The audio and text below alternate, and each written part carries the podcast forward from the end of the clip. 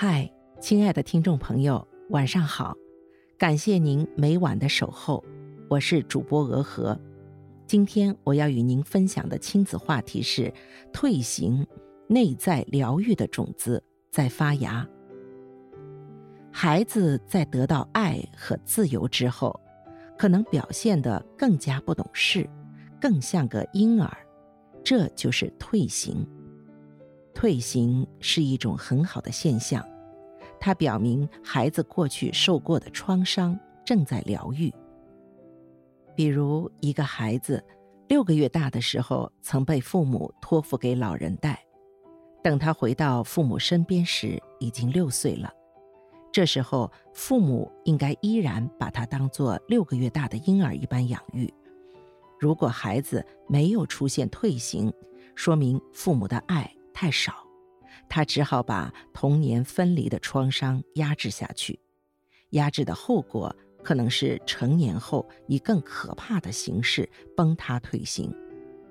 有的孩子过度依赖，比如不愿意自己走路，经常要父母抱；吃饭要父母喂；晚上把自己用被子裹起来，一定要妈妈抱着入睡等。有的孩子似乎能力退化，比如不敢自己出门，害怕陌生人，语言能力退化，怕黑等。有的孩子会重现某些敏感期，比如对秩序规范很执着，对周围的事物非常好奇、多动等。还有的孩子攻击性增强，比如经常大喊大叫、掐咬。捶打父母、独占父母、攻击其他小朋友等，这些现象都可能是退行的表现。面对孩子的退行，很多父母感到很焦虑，不能理解自己的孩子为什么跟其他孩子不一样。其实，如果一个孩子的心里曾经受过创伤，他还表现得和别的孩子一样，那才是真正需要焦虑的事情。有退行现象的孩子，一方面说明有心理创伤，另一方面也说明父母给予的爱和自由多了，孩子开始相信爱了，才敢将创伤释放出来。创伤释放的越早，心理愈合的越好，也越容易与周围人融合。这就好比一个六岁的孩子掐咬父母。杀伤力总小过三十岁时突然人格崩塌、暴力对待爱人和孩子。现实生活中有不少人一直恐惧而压抑地活在父母身边，不敢表达任何依赖和愤怒，直至谈恋爱才开始退行。可以想象，一个成年人对另一个成年人严重依赖。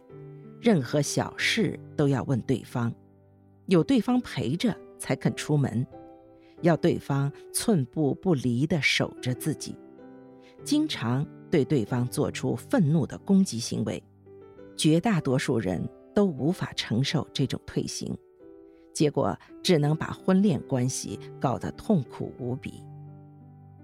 父母如何面对孩子的退行呢？我认为。应该尽量全盘满足孩子的依赖，允许他能力退化，允许他按照自己想要的方式生活，不强迫他与其他人礼貌友好。对于孩子的攻击行为，若他攻击和自己年龄、体力差不多的孩子，让他们自行处理矛盾即可。若以大欺小，或者使用暴力比较严重。把孩子抱开，倾听他的感受，但不可指责他。若孩子攻击父母，能承受的就承受，不能承受的，真诚地把自己的感受告诉孩子。比如，妈妈感觉很疼，请不要再掐妈妈。不要指责孩子的攻击行为。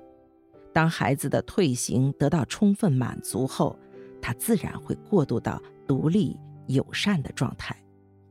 如果孩子喜欢到处走动、四处探索，这也是非常好的现象，表明内在的精神胚胎开始复苏，需要大量体验来滋养。